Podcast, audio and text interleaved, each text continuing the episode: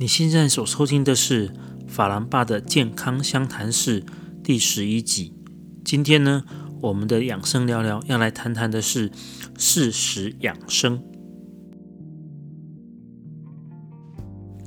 一样呢，我们来先讲结论。我们先说我们今天这个标头标题“适时养生”，它这个“适”呢是一二三四的“适”，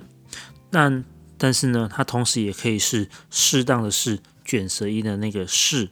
卷舌音的那个“适时养生”，在中医的传统文化里面，历来崇尚天人合一这样子的一个概念。中医在做任何事情的时候，都会非常讲究天时、地利还有人和，他会去讲究整体的一个概念。这是长久以来在人类生存的一个环境里面所琢磨出来的一种大智慧。我们说，人类是大自然的一部分。那么，在大自然面前，人类的一切是那么的渺小和脆弱。我们的生存之道呢，当然就只有尊重自然，并顺应其规律。那我们中医常常在提到的养生也是如此哦。在《黄帝内经》这本著作，它面世的时候，也就是我们。在两千多年前，相当于中国战国时代的时候，就提出了我们人类应该要顺应事实，在不同的季节特点下，它就会有一个不同的养生方法。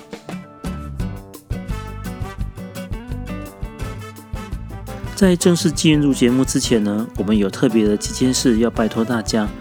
如果你喜欢法兰爸的健康相谈室这个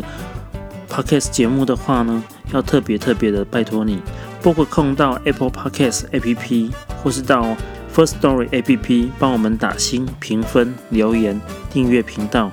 最重要、最重要的是，要记得把这个节目分享给你所有的朋友哦。分享健康，分享爱。另外呢，也可以加入法兰巴的专属 F B 粉丝专业以及 I G 频道。只要到网上搜寻 Daddy Frank 一九七三，或是法兰巴三个字。就可以轻松的找到哦。无论你有什么样的想法想要告诉我们的，或是你有什么样的主题想要知道的，还有希望我们改进的地方，都非常欢迎私讯法兰巴的 FB 粉丝专业或是 IG，等你来讯哦。另外呢，我也想要邀请你来订阅我的 YouTube 频道，只要到 YouTube 上面搜寻 Daddy Frank 一九七三，或者是法兰巴三个字。就可以轻松的找到法兰爸之前所拍摄过的有关于养生食疗各种资讯的影片哦。那么在影片下方的留言栏里，也都非常非常的欢迎大家来去留言，我们可以一起讨论。好，那回到我们今天的主题，适时养生，就让我们正式开始吧。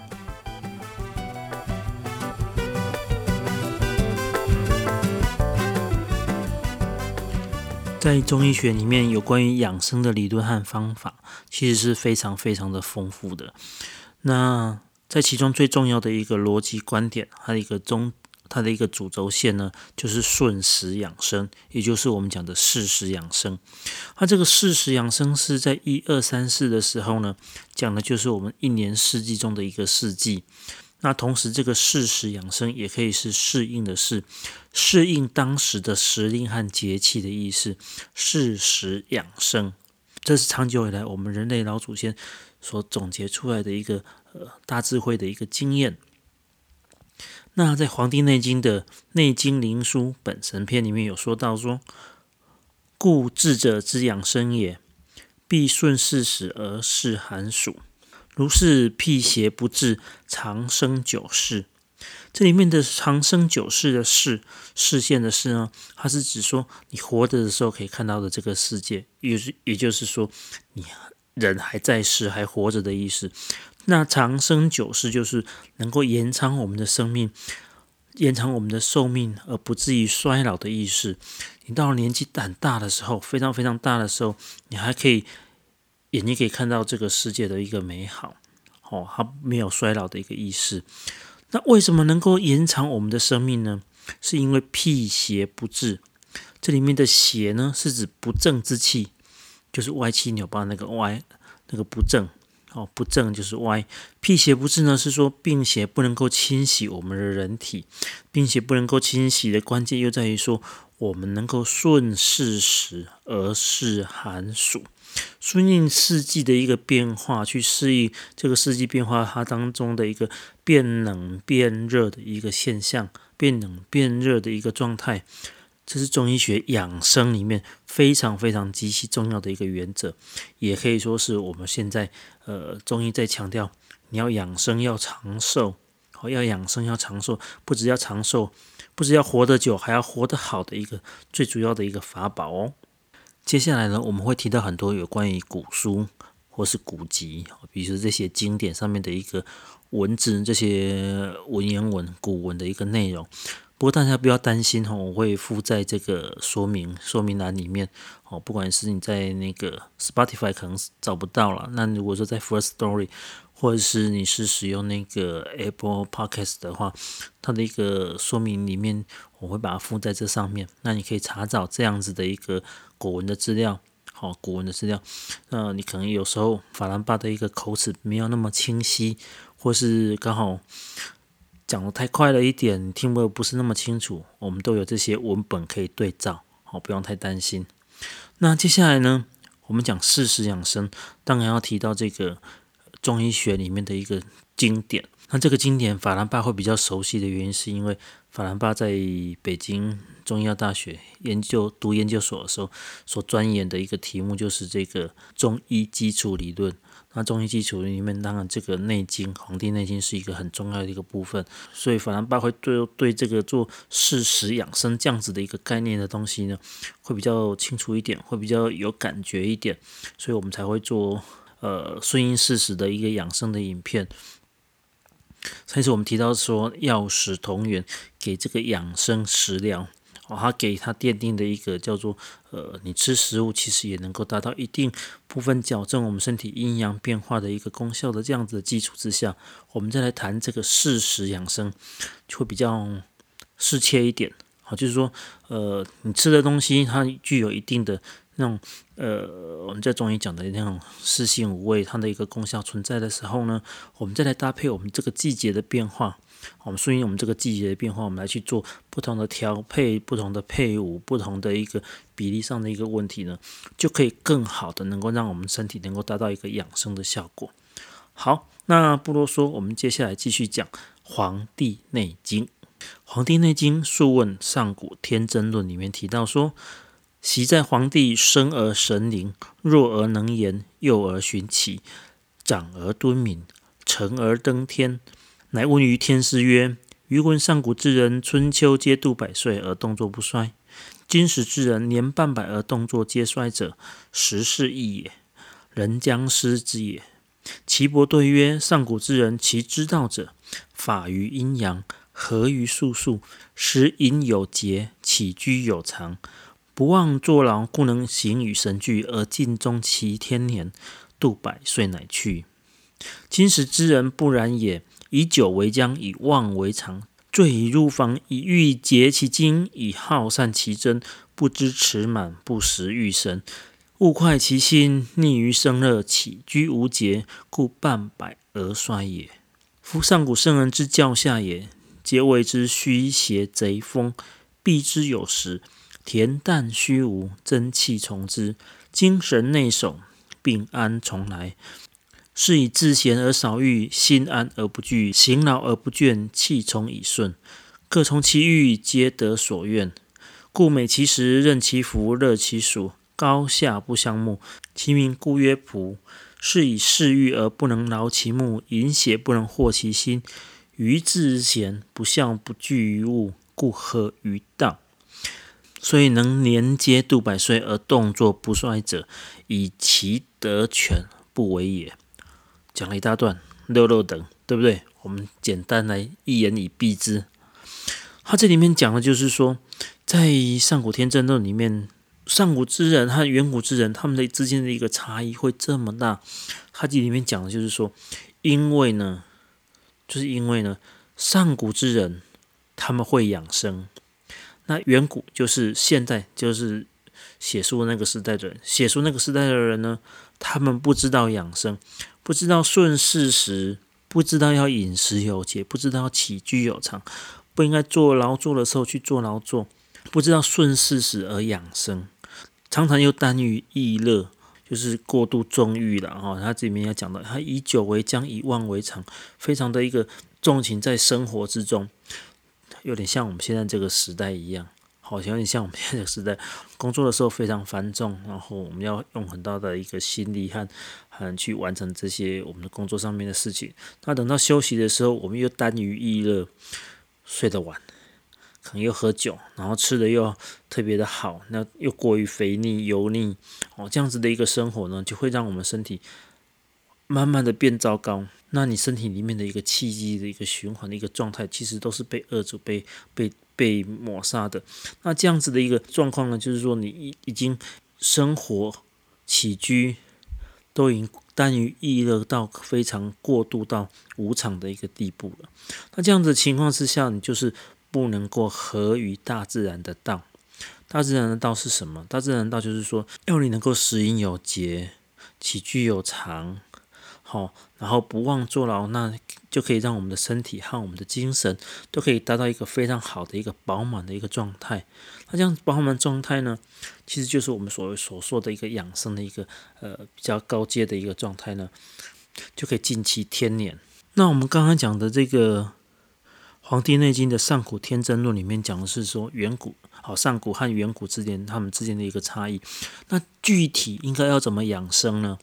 具体应该养怎么养生？其实，在《黄帝内经》里面，他提到的，还有提到一个非常具体的一个方法，就是我们刚才所说的适时养生，就按着我们一年当中的一个四季的一个变化，寒热温凉，不是寒热温凉，就是呃夏天热，冬天冷，然后秋天、春天，它这样子一个过渡季节的一个变化，顺应这样的一个季节变化去做我们身体里面，呃，不管是在起居啊、饮食啊。然后各方各方各面的一个一个配合，能够去顺应这个事实的一个一个状态呢，就能够达到一个很好的养生效果。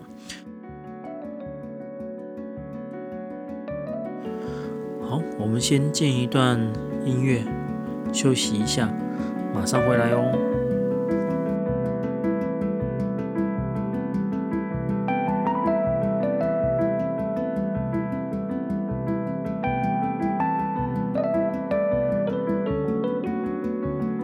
好，我们来讲二十四节气养生法。呃，在讲二十四节气之前呢，当然我们要先带一下四季。好，四季就是春夏秋冬。那以春夏秋冬这样子的一个基础，每一个季节呢，它再细分成六个节气。好，这样子一个基础，我们要先把四季了解清楚了，我们才能够比较好进入到二十四节气的一个阶段。好，来我们来讲四季养生。呃，这个《黄帝内经》里面所讲的四气调神大论里面，他专门讲了一个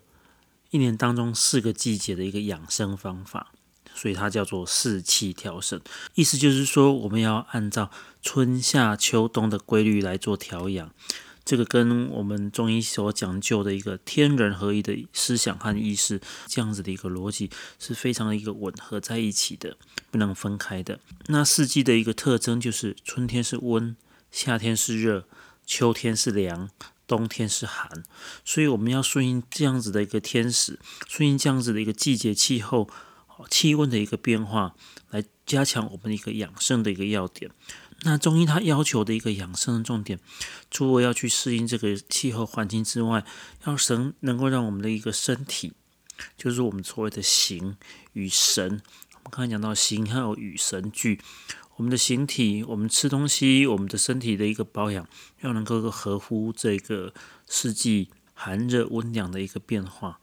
那中医它还有一个特点，就是我们要养生的时候，要还要调神。这个调整就是要调整我们的一个精神状态，啊，也就是我们的情志上面的一个调整。所以，我们来讲春天的一个养生。春天的养生的一个重点叫做夜卧早起，要让心情平静。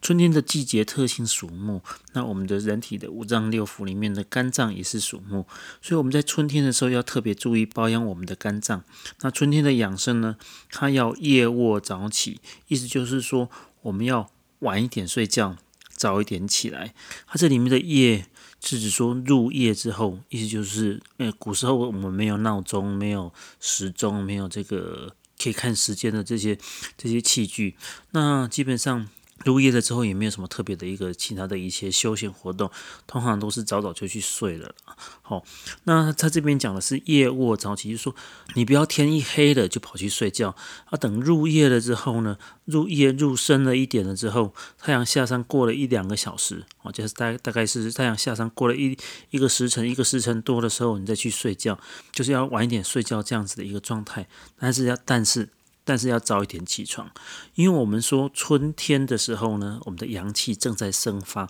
是我们的阳气，就是我们大自然当中的一个太阳的一个规律，它慢慢要慢慢增加，太阳所发散出来的一个气息，它是慢慢在增加的。我们人为了要获得更多的一个能量，从太阳得到一个能量，就是我们所谓的阳气，我们要早点起床，太阳一出来我们就起床。那起床的时候呢，我们就可以获得太阳的一个能量，就是我们中医所讲的一个阳气的一个状态。那晚一点睡觉呢，也是一样。到了春天的时候，晚上没有那么寒冷了，然后太阳也比冬天的时候要晚一点，呃，要晚一点才下山了。这个时候呢，都是我们多多吸收阳气的一个时间，所以我们要夜卧早起，晚一点睡，早一点起来，然后很好的去来吸收这个生发的一个阳气。那在春天的时候，我们刚才说起居的一个状态，要夜卧早起。那精神上面的、情志上面的一个调养，要注重哪些方面呢？中医认为春天是肝气是发动的一个季节。我们刚才讲说，春天是一个生发之气，或也是应到我们那个人体里面的一个肝脏的一个状态，是中医的肝脏哦，不是西医的肝脏。那肝脏属木，所以春天是木旺，就是这个木气，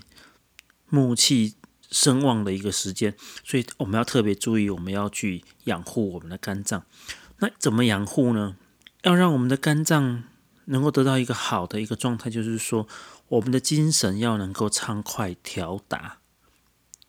听得懂吗？就是让我们的一个心情哦，不可以一直在处于在那种压抑的一个状态。你有什么话想说就说，你有什么事情想做就做，当然就是合乎道理、合乎道统、合合乎道理。呃，合乎礼节之内的这些事情，你可以该做的就去做，不要压抑你自己，不要压抑你自己情绪的一个状态，这样才能够帮助你的肝气能够更好的一个舒展。那肝气的一个特征就会像春天一样，它会要求要让你能够通达，然后往外发展、生发、抒发的这样子一个状态，我们人就不会郁闷，好，我们人就不会郁闷。那这就就是我们春天里面要特别注意的一个精神上面的一个调养，情志上面一个调养，我们的心情要能够平静，能够适当的一个抒发我们自己的一个心心情和情绪，不要让那个肝脏处于那种郁结的一个状态，好，这样就可以好好的帮助我们的一个肝脏，呃，能够好好的来把它养护起来。第二个，我们来讲夏天，夏天它的一个养生特点就是要夜卧早起。最忌发怒。我们都知道，春天的时候也是一样，要夜卧早起。那夏天呢？它的夜卧早起跟春天的夜卧早起有什么不一样呢？因为我们知道，到了夏天的时候，白天的时间更长了，太阳从早上起来的时候，比春天的时候还要更早一些，下山的时间也比春天要更晚一些。所以夏天的夜卧早起呢，当然是要比春天的时间要来得更长一点。就是说，你要比春天的时候要更早一点起床，要比春天的时候更晚一点睡。因为什么？因为太阳它也比较早起来了，那它也比较晚睡觉了，所以我们就哦符合这个大自然的一个规律。那增加这些时间要干嘛？就是能够让我们身体能够更好的去获得这个环境中这个大自然里面的所生发出来、所所孕育出来的这个阳气。呃，我们用我们现在的一个术语来讲，就是说呃。来自太阳给予我们的能量，好，这是阳气太阳来给予我们的能量。那这样子，它跟太阳，也就是我们所说的阳气的一个相互呼应呢？相互呼应呢？还有一个重点就是说，呃，在练习里面有讲叫无厌于日，你不要怕太阳晒。好，不一定说你一定要到呃大太阳底下去晒两个小时、三个小时啊，那个有可能会让你中暑，会让你呃整个人体是不正常、不健康的状态。但是呢，无厌于日就是要让你能够不要拒绝户外的活动，不要看到大太阳就躲，不要看到大太阳就躲，偶尔去晒一下太阳。好，他的意思就是说，你不要看到太阳都躲在躲在躲在室内里面，没有接受到阳光的洗礼啊，这样子其实对的。那以现在的医学来讲，就是说，你夏天的时候，你如果你能够适当的照射一些阳光，好，有一些紫外线的话，它它可以比较好的帮助我们身体里面有一些呃维生素的一个形成，好，维他命 D 的一个形成，啊，其实是好事。然后就是说，夏天你要挑看你的身体的状况，不要。那么去拒绝阳光，偶尔去晒一下太阳是好事，偶尔到太阳阳光到阳光充足的一个户外去做活动是一件好事。好，那那真的说太阳非常毒、非常烈的时候，你当然也不要傻傻在那边晒晒晒三十分钟、一个小时，那个是会中暑、会会受伤的。好，这是夏天的一个保养要点。那夏天的一个精神调养，它的一个情志调养。重点在哪里呢？我们说夏天主心，所以夏天它很容易伤我们的一个心脏。好，我们要特别注意我们心脏的问题。这里面的心脏一样是中医讲的心脏，不是西医里面心脏。虽然说它有一些特定对应的地方，但并不完全等同哦，哈，并不完全等同。夏天，夏天的一个天气状态最容易让人家发火，因为天气燥热嘛。所以夏天它为火，然后夏天又主心，就是我们刚刚讲的，呃，夏天又是配合呃跟我们的心脏是搭配在一起的。那夏天炎热这样子的一个情况，会让人家激动发火，所以让会让我们的一个心火一直往上冒，往外冒。这个时候呢，重点来了，情志的调养哦，夏天这个情志调养，要能够让你的情志情绪能够适当的，重点是适当的发泄出来。好，适当的发泄出来。你要让那个呃，因为天气状况会让你生气，会让你激动，想要发火。好，或者说你遇到一点事情，你可能就是会过于激动，过于过于想要发火的这样状态。你要适当的把这些情绪疏导掉，疏导掉。不是说在淤在心里面，其实会对你的心脏是会会受伤的。好，不要伤到你的心。那适当的一个把它发泄出来呢，不要逼在我们身体里面。但是呢，你如果说借这样子的一个很容易发火、很容易发怒的一个季节，然后很肆无忌惮的去让你的心脏去让你的一个心火一直往外冒，其实也不应该哈。所以中医讲究平衡，就是说你要适当的去宣泄你的一个心火旺的一个一个状态，但是过头了、过多了就不行。你情绪过于激动。你的心火一直往外放，好，一一直往外放的时候呢，我们的气息，我们身体里面那个阳气的气息就会发散的过多，好，发散过多，这样就不好了。所以我们要让我们的一个情绪很适当的、很和缓的，慢慢往外释放，这个才是一个好的一个呃夏天的一个情志调养的一个方式。接下来我们讲秋季，春天和夏天是属于一组，它是属于阳气比较呃增加旺盛的一个季节。那到了秋天、冬天呢，阳气开始慢慢减少，这个时候它是另外一组。秋冬的话，我们要注意是什么？秋冬养阴，养阴不见得就养阴气，而是说你要让你的阳气存在你的一个身体体体内。好，能够好好的一个保护它，然后去对应外面的一个阴气慢慢增长、增长的一个一个状态。所以在秋天里面，它的一个重点在于说，要早卧早起，要能够使我们的情志安逸宁静。秋天的时候的一个起居，就是要早卧早起。这个和春天、夏天是不太一样的地方，就是说，我们春天、夏天的话，都是要夜卧早起。就是呃，等太阳下山了，过一会儿才去睡觉。那到了秋天呢？因为因为我们要保养我们的阳气，就是太阳的一个能量开始慢慢在减弱了。我们要保养我们身体里面的阳气，阳气非常重要，是我们的人体生命的一个来源。我们要保养这个阳气怎么办？所以到秋天要收，好，就是春发夏长，秋收冬藏。秋天要收，收是什么？就是收这个阳气。我们要把我们。我们好不容易在春天、夏天，或是我们白天所吸收到的这些阳气，要把它收藏起来，要把它收起来，不要那么容易的外露出去，因为外面的一个阳气变少了，阴气慢慢变多了。我们为了要处于一个平衡的一个状态，你把阳气露出来的话，阳气就往外发散出去，我们人体的阳气就变少了。这是中医他不想要看到的一个状态。所以到了秋天的时候，太阳它提早下山了。提早下山，提早提早变呃夜晚提早到来，比跟跟夏天比的话，夜晚比较早到来，所以这个时候呢，我们要收养我们的一个阳气的话，我们就早点去睡，不要让我们的一个体力活动呃一直发散出去，去消耗掉我们的一个阳气的一个状态。好，那来到秋天的一个精神调养、情志上面的一个平衡，在秋天的情志调养上，我们刚才讲秋天是收敛的。哦，起居要收敛，阳气要收敛，那在情志调养上也是要收敛的。那能够使我们的一个志向，能够使我们的一个情志要属于安宁的一个状态。它能够达到安宁的状态的话，就可以缓秋行，能够收敛神气。缓秋行是什么意思？秋天是一个肃杀之气的一个季节。那在我们秋天的情志调养上，如果说能够使我们的一个情志处于一个安宁、安静。收藏起来，就把我们的一个阳气，把我们的一个精神状态，都是处于处于一个往内收缩的一个状态的时候，就不会受到这个外面肃杀之气的一个影响，所以它可以缓和秋天这个肃杀之气对我对于我们人们的一个刑法，所以它叫做以缓秋行。好，那重点就是在收敛我们的一个精气神，我们的一个阳气的一个部分。那最后一个到了冬天，冬天。我们叫秋收冬藏，到了冬天要藏起来，所以冬天的一个重点就是要早卧晚起，收敛我们的精神，要藏起我们的一个精气神的一个状态。在起居保养方面，就是我们要早卧晚起，早卧晚起，终于来到一个不用那么早起的，前面三个季节都要早起啊。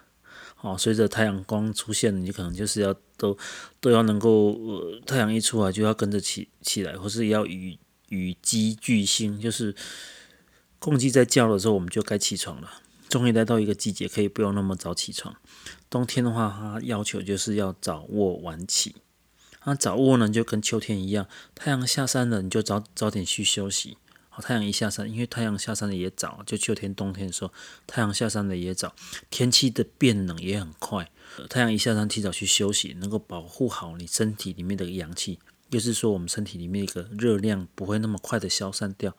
你如果在秋天、冬天夜晚的时候开始，呃，还要做一些劳力、体力的一些活动的时候，因为外部环境的一个气温的一个影响，我们做一点动一点，都会消耗掉我们身体里面一个阳气的一个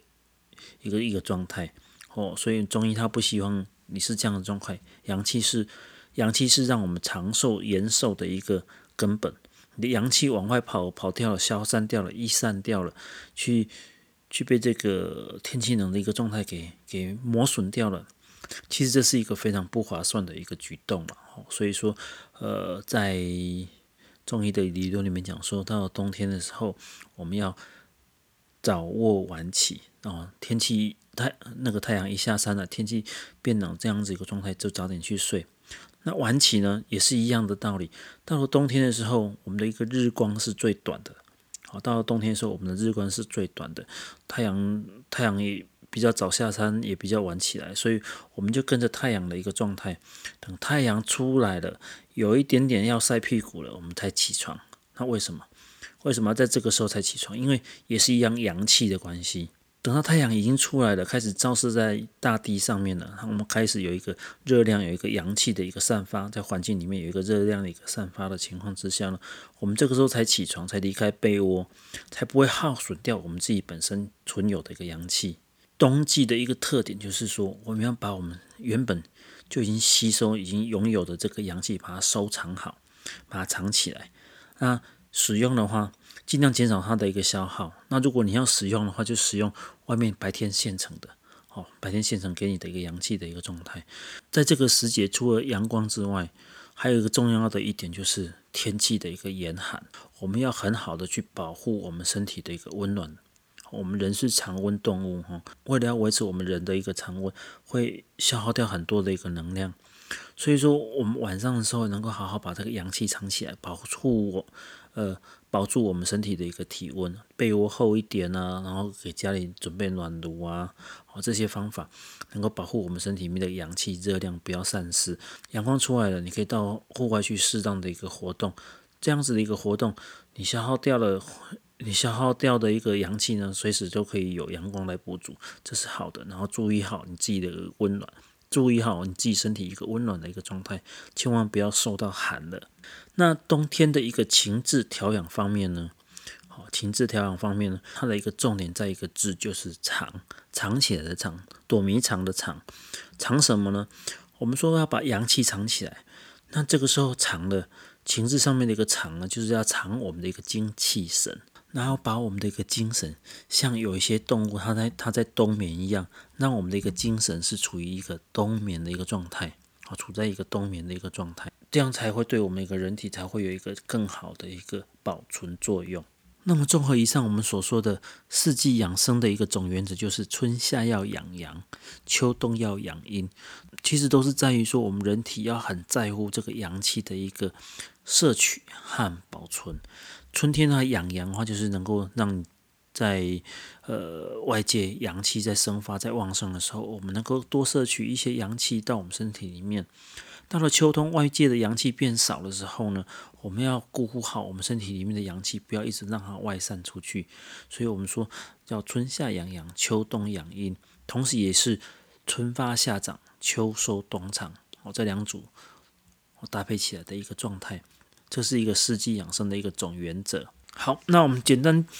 其实也不简单。我们讲了四季的部分，我们再来讲，我们再来讲二十四个节气。在进入二十四节气之前呢，我们要念一段，念一段叫做二十四节气的节气歌：春雨惊春清谷天，夏满芒夏暑相连，秋处露秋寒霜降，冬雪雪冬小大寒。讲春天的，它这个四句哈，这四句七个字的第一个字都是代表你的季节。春天呢，叫春雨惊春清谷天，那代表什么呢？立春之后就是雨水，然后再是惊蛰，哦，惊蛰再来就是春分，春分之后是清明，哦，清春分之后再来是清明谷雨，哦，然后是。清明谷雨就是立春雨水惊蛰春分清明谷雨这六个。那夏满芒夏暑相连呢，就是立夏小满芒种夏至小暑大暑。哦，就暑相连，两个暑，大暑和小暑，小暑和大暑不是那个麦当劳那个小暑啊，这个是暑是呃暑假的那个暑哈。那秋天的话，秋处入秋寒霜降，立秋处暑白露秋分。寒露霜降，好像呃，现在十月二十一号，马上就是要到了这个秋天最后一个节气霜降，哦，这个节气了。那到冬天，到那它到了冬天呢，从立冬开始，冬雪雪冬小大寒，哦，冬雪雪冬小大寒，立冬小雪大雪，冬至小寒大寒，哦，冬至小寒大寒。这个是二十四节气，那这个二十四节气，它其实它里面的一个含义就是说，呃，我们把这个节气分得更细，我们把这个季节分得更细一点。比如说在春天，春天叫做春雨惊春清谷天，春天从立春开始，立就是开始的意思，立春就是春季的开始。在更早期，在很早期的时候，我们我们这个叫做。中国文化圈，我们叫做汉文化圈里面，汉文化圈里面，呃，立春其实就是我们的春节的意思。好，如果说我们在没有农农民历之前，立春大概就是我们春节的意思，就是一个一年之始，一年一年之开始的一个意思。那立春就是开春天开始了，阳气开始开始往回回回升了。再来第二个节气是雨水，雨水就是降雨的开始，雨量开始增加了。降了春雨，惊蛰呢？惊蛰那个蛰就是长的意思，啊，长的意思。惊蛰的意思就是开始打雷了，开始下春雷了。春雷乍动，然后惊喜惊醒，蛰伏在蛰伏在土中，或是山洞里面，或是山沟里面，啊，洞穴里面这些动物，啊，冬眠的动物，啊，这叫惊蛰。那春分是分是平分的意思，春分代表是昼夜平分，哦，来到了那个太阳的一个日照，它是一个直射到呃吃到这个位置的时候，刚好是叫春叫做春分。那春分之后再来是清明，清明就是天气晴朗，草木繁盛，也就是我们那个扫墓的一个季节。然后最后一个是谷雨，谷雨这个季节的时候，雨量开始稍微丰沛了一点，哦，稍微充足了一点，而且这个雨量呢，刚好适合什么？适合我们去播种这些谷类的作物，能够保证它能够茁壮成长的一个一个呃天气现象，所以我们叫做谷雨。那我们再稍微简单讲一下这个冬天的一个气候和节令哈。冬天从立冬开始，这个立当然也是开始的意思。好，那小雪，第二个节气是小雪，小雪就开始下雪了。那小雪之后，接着就是大雪。我们刚才讲说，我们会把四季再切分成六个等份，这个六个等分，它们之间有一个相属观念的一个一个一个现相属观念的一个一个状态。它可能前一个节气和下一个节气它的变化。它是有变化，但是变化并不大，就像我们那个旋钮开一个小格，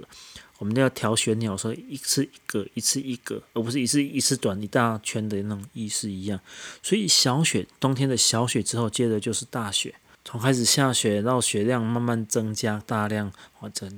大量到一个状比较大的一个状态，叫做大雪。到大雪的时候呢，降雨量。不是降雨量，这个降雪到大雪的时候，这个降雪量慢慢增加到说，它可能地面已经开始可以积雪了，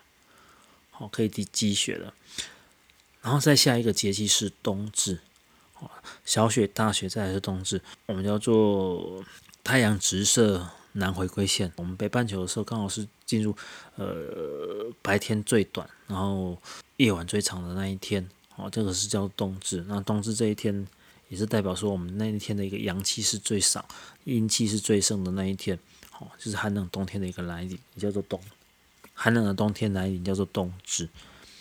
那冬至之后呢，再叫做小寒和大寒，天气开始变冷，真正冬天来临的那气候的一个转冷的一个现象就更加的一个明显，显示从小寒慢慢就是变成大寒，啊，这就是冬季里面六个的一个节气。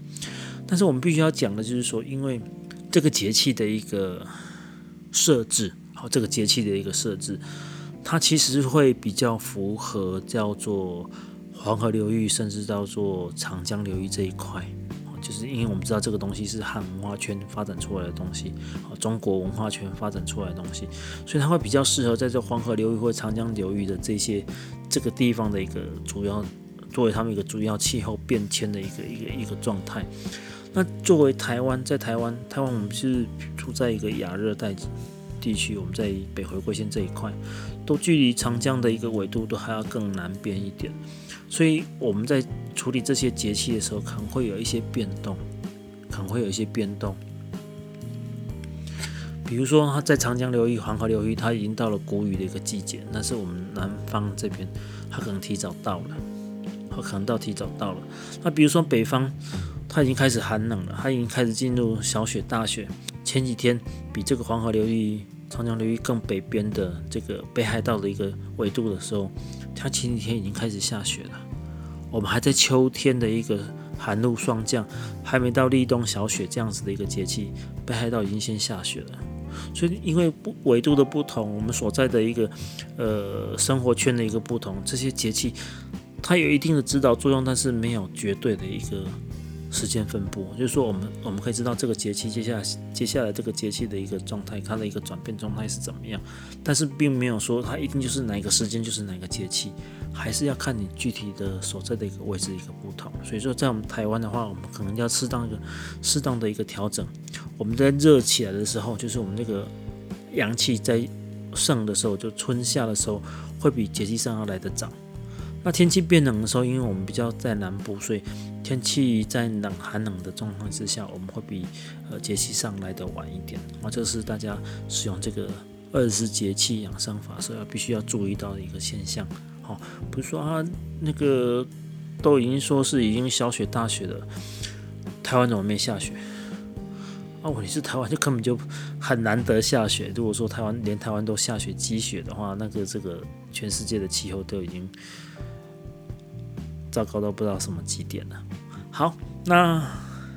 今天也是一样，呃，说的有点多。那希望是说介绍这么多的一个呃不同的养生法，它的一个季节，它的一个节令气候的一个，或者是要做时令的一个改变呢，希望能够帮助得到大家。我们今天讲的是一个大概的一个轮廓，那具体我必须要说的，它更具体的一个，呃，每个节气应该吃什么，法兰巴这边都说过了。法兰巴有另外一个单元是专门在讲二十四节气养生食疗的。在里面会谈的更多，在每个节气里面会谈的更多，有关于那个节气，那个节气就大概两个礼拜，那十天、十五天的这个时间之内，吃什么样的一个食物才能够更好的来养护我们身体的一个状态，在里面都有一个非常详细的介绍，而且我们已经拍了两年多，如果说是以以连续剧、然后欧美剧的来划分的话，我们都已经拍到第三季了。第三季，所以你不用担心说它这里面的一个食物的一个多样化，或是那个食料的一个多样化不够丰盛，非常非常够多的。哦，但是比如说我们这现在在讲的这个寒露霜降，至少都有两道到三道以上的一个食谱可以供你参考。啊，这些食谱你又可以自己变化出一些不同的一个呃衍生放出来，哦，可以很好的一个针对现在这样子的一个季节。比如说现在寒露霜降，天气早晚变凉，然后天气开始干燥，我们是怎么样去对付这个秋燥？怎么去对付这个寒冷？哦，开始慢慢增加寒冷的时候，在二十四节气养生食疗里面都有一个更好的介绍。好，那我们今天以上的节目就到此这边，我们下次见，拜拜，记得去订阅啊。记得去订阅，如果觉得对你有帮助的话，记得分享哦。OK，拜拜。